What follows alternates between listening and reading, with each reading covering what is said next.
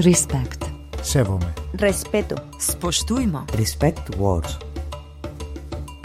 Ηθική δημοσιογραφία για την αντιμετώπιση της ρητορικής του μίσους. Etično novinarstvo proti sovražnemu govoru. Il potere delle parole. Respekt vor Worten, Respekt vor Menschen gegen Hassreden. A tisztelet hangján szólunk. Riportok, interjúk, tudósítások a gyűlöletbeszéd ellen. Mi becsüljük a másikat. Respect. La onda local de Andalucía contra los discursos de odio. Más or ogo? Iristorach de ethical i gcuine kainte fuha. Ethical journalism against hate speech. Respect words. Respect words. Respect words. Respect words.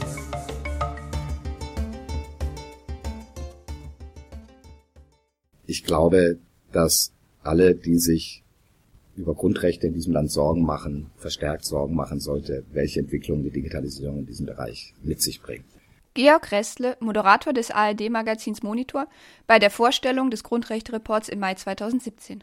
Dass in irgendwelchen Hinterhöfen in Berlin Tagelöhner darüber entscheiden, was wahr und was unwahr ist. Äh, und dass diese Entscheidung äh, im Wesentlichen darüber entscheidet, welche Informationen auch in Deutschland verbreitet werden oder eben nicht mehr verbreitet werden. Und wenn man sich überlegt, äh, dass die sozialen Netzwerke wie Facebook oder Suchmaschinen, die längst nicht nur Suchmaschinen mehr sind, wie Google dazu führen, dass Informationen überhaupt noch an die Bevölkerung kommen, dann ist das ein Punkt, der gar nicht gering genug geschätzt werden kann. Das deutsche Netzwerkdurchsetzungsgesetz als schlechtes Vorbild für Europa und die Welt. Ein Feature von Mathieu Cunier über Gesetze gegen Hassrede im Internet. Eine Sendung von Radio Dreieckland Freiburg. Der Bundestag hat im Sommer 2017 ein Gesetz gegen Hate Speech, also Hassrede im Internet, verabschiedet. Gesetz zur Verbesserung der Rechtsdurchsetzung in sozialen Netzwerken heißt es in der Langform, meist eher Netzwerkdurchsetzungsgesetz oder NetzDG genannt.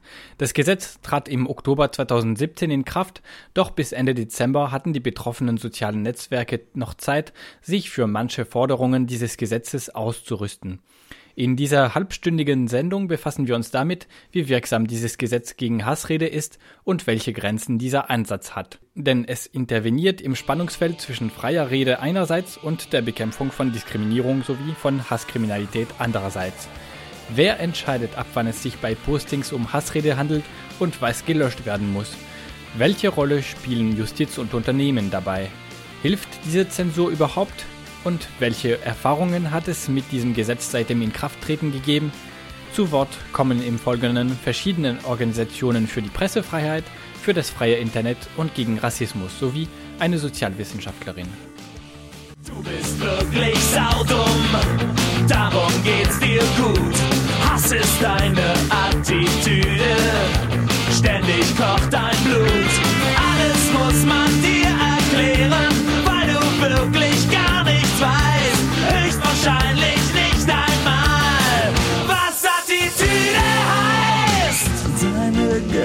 Gewalt ist nur ein stummer Schrei nach Liebe. Das Netzwerkdurchsetzungsgesetz nimmt kommerzielle Anbieter sogenannter sozialer Netzwerke im Internet in die Pflicht und besonders jene mit mehr als zwei Millionen Nutzerinnen. Das sind also vor allem Facebook, Twitter und Google bzw. YouTube. Sie sollen den Nutzern eine Möglichkeit geben, strafrechtlich relevante Inhalte zu melden, die von anderen Nutzerinnen gepostet wurden. Diese Beschwerden sollen die Anbieter sozialer Netzwerke innerhalb kurzer Zeit prüfen und gegebenenfalls löschen. Dafür haben sie 24 Stunden Zeit im Falle von offensichtlich rechtswidrigen Inhalten und in der Regel bis zu sieben Tage Zeit in anderen Fällen von rechtswidrigen Inhalten. Ansonsten drohen hohe Strafen bis zu 5 Millionen Euro.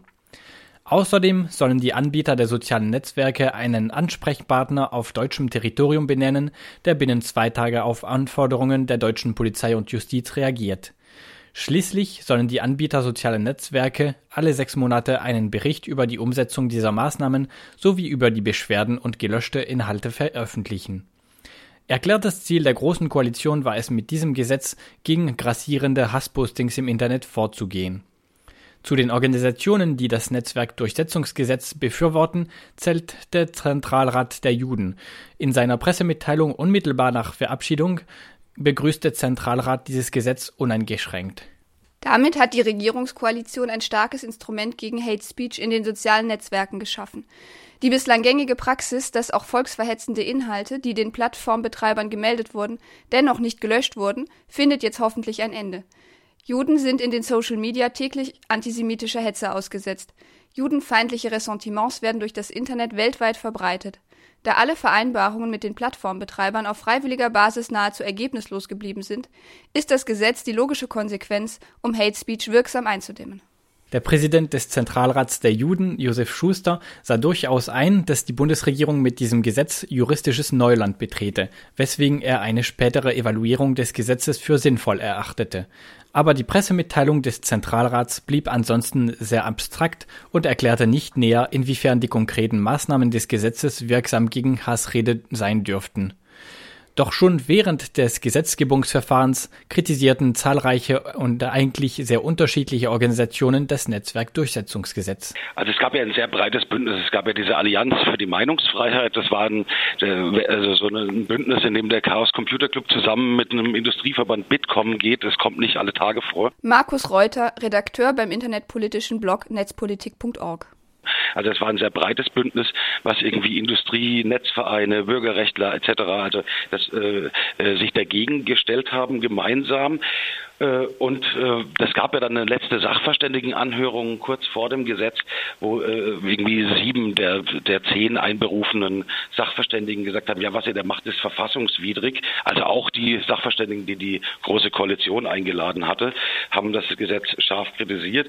Und es sind noch ein paar Änderungssachen reingekommen. Also zum Beispiel sind diese Inhalte oder Uploadfilter, die sind rausgeflogen. Kritik zu diesem Gesetz kam sogar vom UNO-Sonderberichterstatter für Meinungsfreiheit. Einige der Punkte, die am meisten umstritten waren, wurden im letzten Moment aus dem Entwurf gestrichen. Doch auch die endgültige Fassung des Gesetzes halten die diversen Organisationen für unwirksam und sogar gefährlich für die Meinungsfreiheit. Nach unserer Auffassung geht äh, das Gesetz genau an allen Zielen vorbei, dass es sich eigentlich mal vorgenommen hatte. Robert Lüdecke, Pressesprecher der Amadeo Antonio Stiftung, die sich gegen Rassismus und für eine demokratische Kultur engagiert.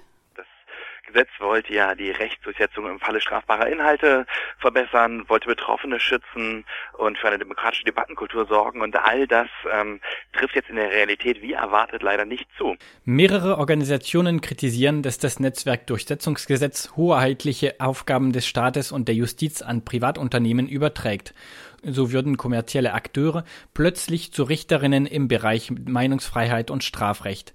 Dazu nochmal Robert Lüdecke von der Amadeo Antonio Stiftung Ein großer Kernaspekt ist natürlich die Tatsache, dass äh, den Betreibern der sozialen Netzwerke, sprich privaten Unternehmen, jetzt äh, die Entscheidung überlassen wird, was denn nun offensichtlich strafrechtlich relevante Inhalte sind, was also gelöscht werden muss und was, äh, wenn man es salopp sagt, was gesagt werden darf und was nicht.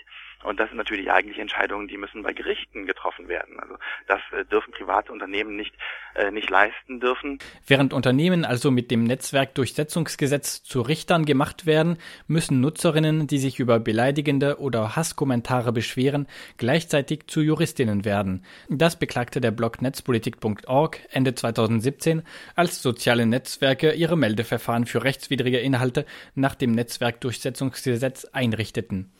Dieses Meldeverfahren ist bei Twitter besonders juristisch und besonders benutzerunfreundlich gestaltet. Nutzerinnen, die sich bei Twitter über einen Tweet beschweren wollen, haben die Wahl zwischen allgemeinverständlich formulierten Optionen und einer juristischen Einschätzung, die nur für informierte Nutzer verständlich ist. Hilf uns dabei, das Problem zu verstehen. Was stimmt mit diesem Tweet nicht? Ich bin an diesem Tweet nicht interessiert. Es ist Spam. Es zeigt ein problematisches Bild. Es ist missbräuchlich oder verletzend. Fällt unter das Netzwerkdurchsetzungsgesetz. Legt sich die Nutzerin trotzdem auf die juristische Option fest, dass der Tweet unter dieses Gesetz fällt, so muss sie am Ende des Meldeverfahrens sogar entscheiden, gegen welchen genauen Paragraphen der Tweet verstößt. Dabei sehen sich die Überschriften vieler Paragraphen für Laien zum Verwechseln ähnlich. Gegen welches Gesetz wird verstoßen? Paragraph 89a StGB. Verbreitung einer schweren staatsgefährdenden Gewalttat. Paragraph 91 StGB. Anleitung zur Begehung einer schweren staatsgefährdenden Gewalttat. Paragraph 111 StGB. Öffentliche Aufforderung zu Straftaten. Paragraph 126 StGB. Störung des öffentlichen Friedens durch Androhung von Straftaten. Paragraph 129 StGB. Bildung krimineller Vereinigungen. Paragraph 131 StGB Gewaltdarstellung. Paragraph 140 StGB Belohnung und Billigung von Straftaten. Paragraph 241 StGB Bedrohung. Der Nutzer wird also zum Juristen, der sich genau festlegen muss und dessen Beschwerde, falls er sie mit den falschen Paragraphen begründet hat, vielleicht nicht beachtet wird. Doch diese Richterrolle, die der Staat den kommerziellen Anbietern sozialer Netzwerke überlässt, bezieht sich nur auf die Entscheidung, was strafrechtlich relevant und also verboten ist. Die sozialen Netzwerke zensieren nur. Die rechtswidrigen Inhalte führen aber nicht zu einer echten Strafverfolgung gegen ihre Urheber. Und das ist ein weiterer Kritikpunkt, den insbesondere Organisationen wie der Amadeo Antonio Stiftung an das Netzwerkdurchsetzungsgesetz richten. Also diese sehr knappen Löschfristen, die verhindern ja im Grunde genau das, was das eigentliche Ziel dieses Gesetzes war, also die Strafverfolgung. Wenn ich etwas sehr schnell lösche, dann kann ich zum einen nicht mehr ermitteln, wer der Täter ist. Also es erschwert wirklich die, die polizeiliche Strafermittlung sehr. Und auch für mich als Betroffenen ist es enorm schwierig, Beweise zu sichten und vielleicht auch zivilrechtlich ähm, mein Recht durchzusetzen, jemanden in die, in die Pflicht zu nehmen und vielleicht auch den Klageweg zu gehen. Ähm, wenn viel gelöscht wird, dann gibt es einfach noch wenig Beweise, ähm, sodass Betroffene eigentlich am Ende sogar jetzt schlechter darstellen, äh, dastehen als vorher. Julia Krüger, freiberufliche Sozialwissenschaftlerin. Dieses Gesetz fokussiert natürlich erstmal auf Löschen, auf Löschen statt einer Strafverfolgung. Das heißt, im Zweifelsfall bleiben natürlich Hasskommentare äh, erstmal auch relativ lange im Netz, können sozusagen da auch gesehen werden, können da auch einschüchtern. Und was das Gesetz so gar nicht oder fast gar nicht getan hat, war eine Strafverfolgung zu verbessern. Eine Strafverfolgung hakt meistens daran, dass die Strafverfolgungsbehörden, wenn sie denn sozusagen mit strafbaren Inhalten zu tun haben, keine gute Kooperation mit den Plattformen haben und da sozusagen Informationen fehlen, um hier in Deutschland den Prozess zu machen. Also der, der hauptpräventiven Maßnahmen, um Rechtspopulismus zu begegnen, ist quasi ausgeschlossen. Eine weitere wesentliche Kritik am Netzwerkdurchsetzungsgesetz lautet, dass es die Anbieter sozialer Netzwerke ermutigt, lieber zu viele Inhalte zu löschen als zu wenige. Das Kernproblem mit diesem Gesetz ähm, ist aus unserer Sicht, ähm, dass es äh, ja im Grunde zu Selbstzensur ermutigt. Christoph Dreier, Pressereferent von Reporter ohne Grenzen. Das Hauptproblem, das wir da sehen, ist, dass durch diese Kombination ähm, von sehr kurzen Löschfristen, äh, 24 Stunden bei sogenannten offensichtlichen Rechtsverstößen mit hohen Geldstrafandrohungen, ähm, letztlich die, die Netzwerkbetreiber ähm, ja, ermuntert werden, im Zweifelsfall lieber zu viel zu löschen äh, und dass das eben zu ähm, vorauseilendem Gehorsam führen kann. Und das kann durchaus ein Problem werden. Und für die Inhalte, die zwar nicht rechtswidrig waren, aber trotzdem nach Beschwerden gelöscht wurden, gibt es keine effektiven Klagewege, die für die Verhältnisse sozialer Netzwerke auch noch schnell genug reagieren. Markus Reuter von netzpolitik.org das große Problem ist, glaube ich, auch, dass ich, also nehmen wir an, ich, ich, ich äh, poste jetzt was auf Facebook und jetzt kommt jemand und sagt, ey, das muss weg, das ist rechtswidrig und Facebook löscht es. Dann habe ich als der Betroffene einer Löschung eigentlich gar keine richtige Chance, das jetzt klären zu lassen. Also es gibt jetzt nicht, das Gesetz hat nicht irgendwas drin, wo ich sagen kann, okay, äh, widerrechtlich gelöschte äh, Beiträge, das, da, da, da wäre auch eine Strafe dran gekoppelt, sodass man diese Gefahr von, von zu viel löschen, also von Overblocking irgendwie mindert. Das wäre ja eine Idee gewesen, die ganz gut ist, wenn man schon das Gesetz macht. Aber ich kann mich eigentlich da ganz schwer gegen wehren und dann kann ich den Gerichtsweg einschlagen und dann werden die dann zwei Jahre später sagen, ja, okay, dein Posting war doch legal, aber das ist ja wie das, äh, ja, so soziale Medien sind halt schnell und dann ist es halt auch nicht mehr relevant und da steckt halt die Gefahr für die Meinungsfreiheit eben genau drin. Doch wer entscheidet denn für die sozialen Netzwerke über die Beschwerden? Also ob Postings noch vom Grundrecht auf freie Meinungsäußerung gedeckt werden oder schon strafrechtlich relevant sind? Christoph Dreier von Reporter ohne Grenzen hat Zweifel an der juristischen Qualifizierung der Klicktagelöhner, die auch Georg Restle am Anfang dieses Features erwähnte. Wenn äh, Facebook oder Twitter entscheiden muss, ähm, ist ein, äh, ich weiß nicht, irgendein Nazi-Vergleich oder ähm, eine Beschimpfung, ist jetzt noch von der Meinungsfreiheit gedeckt oder nicht, dann sind es eben oft ganz schwierige Abwägungsfragen, ähm, über die selbst hochqualifizierte Juristen sehr unterschiedlicher Meinung sind und, und die dann äh, erstmal austariert werden müssen, abgeglichen werden mit ähm, höchstrichterlicher Gesetzgebung. Ähm, und das können ähm, nicht irgendwelche Mitarbeiter von Zeitarbeitsfirmen, die dann beauftragt werden, äh, in Sekundenschnelle ähm, beurteilen. Das ist völlig unrealistisch. Das ist eine völlige Überforderung für alle, die da beteiligt sind und kann eigentlich nur zu Fehlentscheidungen führen. Diese Entscheidung, quasi den privaten Klickern zu überlassen, wo man auch davon ausgehen kann, dass die keine substanzielle juristische Ausbildung haben und das im Massenverfahren tun müssen, einfach aufgrund der Menge. Das ist natürlich ausgesprochen fragwürdig und wird auch schon lange kritisiert. Es ist ja nicht so, dass die Kritik an dem Gesetz erst im Anfang des Jahres begonnen hat. Konstanze Kurz, unter anderem Autorin beim Blog netzpolitik.org. Es ist nicht bekannt, ob in Deutschland dafür auch automatisierte Verfahren verwendet werden. Das ist ja teilweise bei Urheberrechtsverstößen äh, der Fall. Ähm, ich glaube, jetzt, da das Gesetz und die Umsetzungen ja noch neu sind, äh, wird das erstmal eine ganze Horde Mitarbeiter machen. Aber ob nicht in Zukunft auch automatisierte Verfahren zum Einsatz kommen, wird sich erst zeigen. Ich glaube, bei, bei der Gestaltung des Gesetzes und dieser Frage, was ist offensichtlich rechtswidrig, das ist ja sozusagen die Grenze, die das Gesetz da setzt, kann man es sehr schwer an automatische Verfahren auslagern. Je pensais vivre dans un pays libre, naïf. J'ai compris qu'indésirables sont les esprits non passifs. En refusant d'être un mouton, de rentrer dans le troupeau, de fermer les yeux et de tourner le dos au format dans lequel ils tentèrent de me faire entrer. Je me suis vu qualifié de rebelle d'une société hypocrite où certains ont tant de pouvoir qu'en toute impunité ils peuvent cracher sur l'histoire. Ce noir constat m'oblige à prendre des risques, à libérer ma pensée, à devenir un journaliste, un fugitif. Hätte es dieses Netzwerkdurchsetzungsgesetz vielleicht gar nicht gebraucht? Hätte die bisherige Rechtslage ausgereicht, um gegen Hassrede im Internet vorzugehen? Robert Lüdecke von der Amadeo Antonio Stiftung. Im Grunde ist vieles, was jetzt in dem Gesetz steckt, äh, schon vorher Realität gewesen. Strafbare Inhalte mussten schon immer gelöscht werden. Das hat auch nicht das äh, Netzwerkdurchsetzungsgesetz erfunden. Also die Netzwerkbetreiber mussten schon jetzt ähm, in einer gewissen kurzen Frist äh, offensichtlich strafbare Inhalte löschen, wenn sie davon Kenntnis erhalten haben. Sprich, wenn sie von äh, Nutzerinnen und Nutzern oder von, von Staatsanwaltschaften aufgefordert wurden oder darauf hingewiesen wurden, mussten sie das ohnehin löschen. Also das Gesetz hätte es wirklich nicht gebraucht.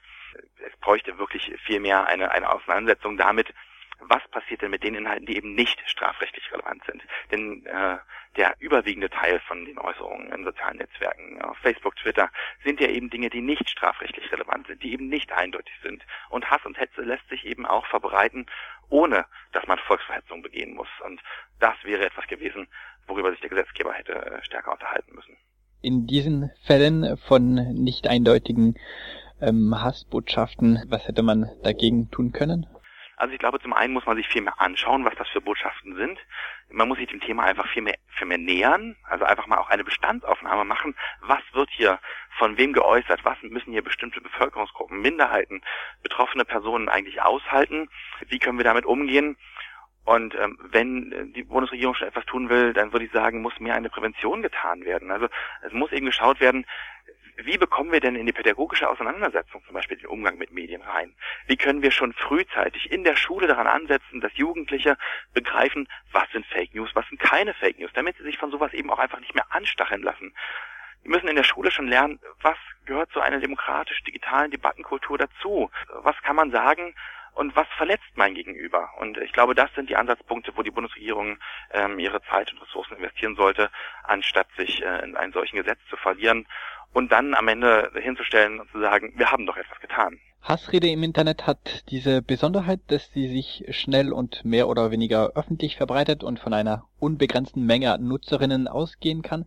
Um deren Schaden zu begrenzen, müsste man also genauso schnell und massiv darauf reagieren. Können es Gerichte tatsächlich leisten oder ist es unausweichlich, dass man die sogenannten sozialen Netzwerken zur Verantwortung zieht? Keine Frage. Ähm, natürlich äh, wäre es eine große, große Belastung für die Gerichte, wenn die sich äh, im Zweifelsfall Tausende von Postings anschauen müssten. Ähm, aber irgendwo muss man einfach einmal anfangen. Man muss eben da ähm, Ressourcen in die Hand nehmen, um die, äh, um die Gerichte fit zu machen. Also das Argument, dass es viel Arbeit bedeutet, ist für mich keine Entschuldigung, dass man es gar nicht erst versucht. Aber ja, ich sehe natürlich auch die Verantwortung ganz stark bei den sozialen Netzwerken selbst. Wobei man dann sagen muss, die haben schon ihre Community-Standards und die Community-Standards, wie die sich eigentlich ein Miteinander in ihren sozialen Netzwerken vorstellen, geben ja schon viel her. die müssten das auch einfach selber sehr ernst nehmen. Und ja, ich sehe da auch die Verantwortung äh, bei den sozialen Netzwerken, dass die einfach mehr fähige Leute einstellen und sie schulen, ähm, diese Community-Standards einfach umzusetzen. Aber dazu braucht es eben kein Gesetz, sondern dazu braucht es einfach ein, ein klares Bekenntnis dazu, wie wollen wir miteinander in sozialen Netzwerken umgehen. Was ist eigentlich das Soziale an den sozialen Netzwerken? Ein gutes Haar lassen die Kritikerinnen immerhin am Netzwerkdurchsetzungsgesetz. Das Nützlichste, was in diesem Gesetz drinsteckt, Netz, äh, NetzDG, ist, dass die ähm, Netzwerkbetreiber jetzt zu Transparenzberichten verpflichtet werden, regelmäßig, leider nur noch halb statt vierteljährlich, wie es ursprünglich mal im Entwurf stand, ähm, die vielleicht helfen, im Laufe der Zeit eine solche Grundlage zu, zu, mal zu liefern, damit man überhaupt vernünftig darüber diskutieren kann, was hier überhaupt das Problem ist und was nicht. Die Berichtspflicht ist ein positiver Aspekt des Netzwerkdurchsetzungsgesetzes also, wobei laut der freiberuflichen Sozialwissenschaftlerin Julia Krüger noch etwas fehlt, damit diese Berichtspflicht tatsächlich brauchbar sei. Was für mich ein weiteres Problem darstellt, ist, dass dieses Gesetz sehr, sehr viele Berichtspflichten vorsieht über alles Mögliche. Allerdings gibt es an keinem Punkt einen Überblick, ob eigentlich Inhalte, die gelöscht wurden, auch strafbar waren oder nicht. Also es wird sozusagen langfristig tatsächlich ein Überblick fehlen, was für Kommentare durchs Netz geistern, was mit denen passiert. Seit dem Inkrafttreten aller Maßnahmen des Netzwerkdurchsetzungsgesetzes Anfang Januar beginnt sich abzuzeichnen, wie die Anbieter sozialer Netzwerke mit den Beschwerden gegen vermeintlich rechtswidrige Postings umgehen. Was zeigen die ersten Erfahrungen? Robert Lüdecke von der Amadeo Antonio Stiftung die Beiträge von einer Betroffenen von Hasspostings, die zu Dokumentationszwecken einfach nur veröffentlicht hat, was man ihren Privatnachrichten so zukommen lässt. Und auch das wurde gelöscht und die Frau wurde gesperrt. Und das geht natürlich vollkommen am Ziel äh, des Gesetzes vorbei oder an dem, was wir uns als Stiftung und als demokratische Gesellschaft äh, wünschen. Also dass Betroffene, die auf ihre Situation aufmerksam machen, eben darüber sprechen öffentlich, was sie an Hass abbekommen, dann noch zur Strafe gelöscht werden und dann zum doppelten Mal Opfer werden, das kann nicht äh, Ziel dieses Gesetzes sein. Konstanze Kurz von netzpolitik.org in den ersten Tagen gab es ja diesen Riesenstreit um einen Tweet von einer AfD-Politikerin, Beatrix von Storch, der rassistisch war. Aber die Frage ist, ob er auch schon Volksverhetzung ist und damit eben offensichtlich rechtswidrig. Und diese Grenze ist manchmal schwer zu fassen, denn man kann sich rassistisch äußern zum Beispiel und trotzdem ist es noch keine Volksverhetzung. Christoph Dreier von Reporter ohne Grenzen. Äh, interessanter äh, war letztlich, dass dann äh, das Account von Titanic äh, vorübergehend gesperrt wurde, beziehungsweise das, das Satire-Magazin Titanic keinen Zugriff mehr darauf hatte, als es diese ähm, Äußerungen äh, der AfD-Politikerin äh, parodiert hat. Ähm, das äh, zeigt eigentlich eher so die Richtung, in das das Problem geht. Allerdings ähm, kann man im Grunde noch gar nicht wirklich sagen, was davon ist NetzDG oder waren das jetzt eigentlich ähm, mehr die, die Community Standards, also diese Richtlinien, die sich die ähm, sozialen Netzwerke selbst geben und, und ähm, die letztlich dann ja auch oft Grundlage sind dafür, ähm, irgendwelche Sanktionen zu verhängen. Also da muss man wahrscheinlich eher noch ein bisschen abwarten. Die Sozialwissenschaftlerin Julia Krüger vermutet angesichts der Rechtfertigung für die gesperrten Twitter-Accounts der AfD-Politikerin und der Satirezeitschrift, dass die sozialen Netzwerke die Löschung von Postings lieber mit ihren Community-Standards, also ihren eigenen Hausregeln rechtfertigen könnten, anstatt mit dem Netzwerkdurchsetzungsgesetz, um es sich einfacher zu machen. Also was, glaube ich, das Problem wirklich ist, also Twitter sagt ja gerade nicht sehr, sehr viel. Also die haben es nicht ordentlich geprüft und haben dann, was ganz, ganz Interessantes, äh, die Sperrung des Accounts auch noch mit eigenen Hausregeln begründet, anstelle des Netzwerkdurchsetzungsgesetzes. Es wird erstmal die Öffentlichkeit sehr, sehr stark beschäftigt. Facebook ist in der Angelegenheit jetzt nicht so debattiert, aber Facebook sieht im Moment auch zwei Beschwerdeverfahren vor. Eins nach dem Netzwerkdurchsetzungsgesetz und eins eben nach äh, den eigenen Hausregeln. Im Prinzip ist es halt so, dass der Verweis auf die eigenen Hausregeln davon entbindet, dass es ordentlich geprüft werden muss und dass es auch ordentlich berichtet werden muss.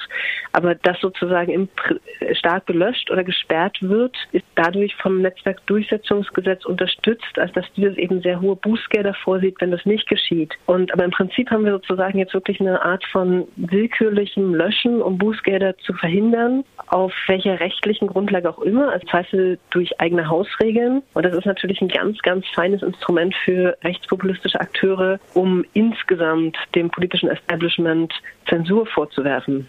Weil die haben ja sozusagen dieses Gesetz auf den Weg gebracht, was indirekt dazu führt, dass sozusagen die Plattformen tendenziell mehr sperren und löschen. Angesichts der heftigen Kritik an das Netzwerkdurchsetzungsgesetz stellt sich die Frage, kann man nachbessern oder gehört das ganze Gesetz in den Müll?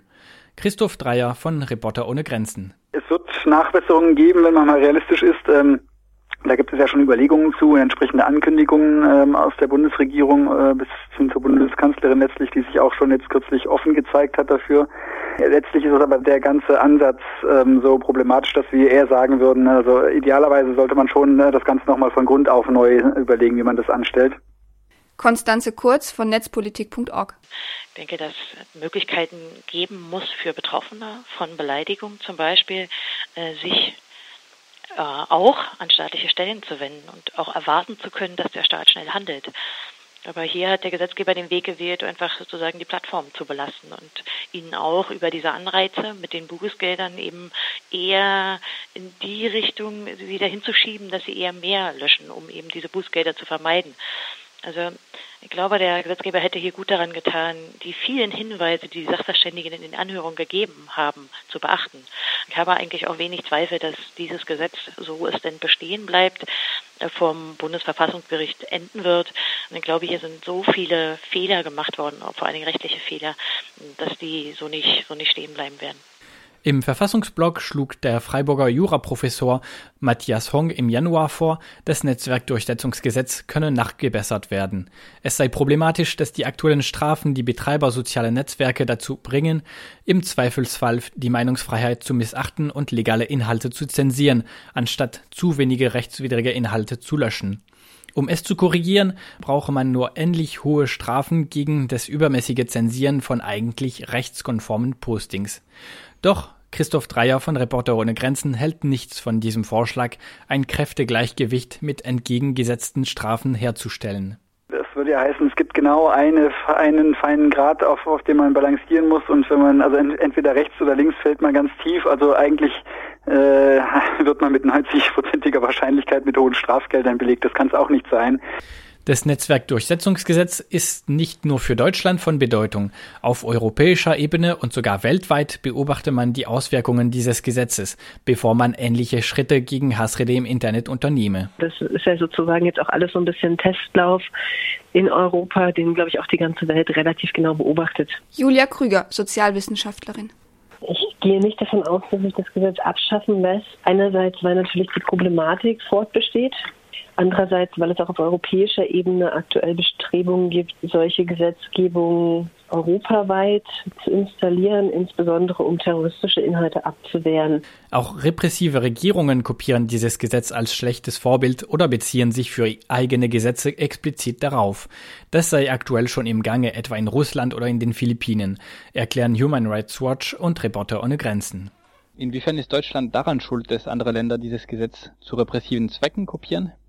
Na, ich glaube, diese Kritik muss sich Deutschland äh, durchaus ein, ein, Stück weit gefallen lassen. Ähm, und das ist auch ein, ein großes Problem, vor dem wir schon immer gewarnt haben und, und das aus unserer speziellen Perspektive auch wirklich ein, ein besonders groß äh, gravierendes Problem ist. Deutschland liefert damit ähm, anderen Staaten und eben auch solchen, die, die jetzt kein solcher äh, gefestigter Rechtsstaat sind wie, wie äh, Deutschland, ähm, eine Steilvorlage, ähm, um eben auch Gesetze zu erlassen, die, die erstmal auf dem Papier dann sehr ähnlich aussehen, die aber in der Praxis ähm, dort noch eine ganz andere Bedeutung bekommen können. Wenn eine ähm, abhängige Justiz, die, die politisch instrumentalisiert werden kann, ähm, dann vielleicht auch noch ein solches Gesetz anwenden muss und da vielleicht auch noch Straftatbestände reingepackt werden, ähm, die dann letztlich einfach nur darauf zielen, ähm, kritische Äußerungen äh, zu unterbinden. Qui a à ceux qui se plaignent du bruit, à ceux qui condamnent l'odeur. Je me présente, voici. Je m'appelle Larry Mamadou Juan et faites place Guido Henri Gino Ali. Je ne suis pas de glace, une voix m'a dit marathon. Cherche la lumière du gouffre, j'ai épuisé un combat. La bonne affaire, j'en ai. Das war das Feature Gesetze gegen Hassrede im Internet. Das deutsche Netzwerkdurchsetzungsgesetz als schlechtes Vorbild für Europa und die Welt. Redaktion Mathieu Cuinier. Sprecherinnen waren Mathieu Cuinier und Eva Saal. Es kamen im Feature zu Wort Christoph Dreier, Pressereferent von Reporter ohne Grenzen, Julia Krüger, freiberufliche Sozialwissenschaftlerin, Konstanze Kurz und Markus Reuter vom Blog netzpolitik.org. Robert Lüdecke, Pressesprecher von der Amadeo Antonio Stiftung. Sowie Georg Restle, Moderator des ARD-Magazins Monitor und ehemaliger Redakteur von Radio Dreieckland. Die Interviews führten Radio Korax aus Halle sowie Mathieu und Yoshi für Radio Dreieckland aus Freiburg. Die musikalischen Auszüge kamen von den Songs Schrei nach Liebe von Die Ärzte, Dangereux von IM und Le Bruit et l'Odeur von Zebda. Eine Produktion von Radio Dreieckland Freiburg. Das Projekt Respect Words wird durch das Rights, Equality and Citizenship Program der Europäischen Union finanziert. Respect. Sevome. Respeto. Spoštujmo. Respect Words.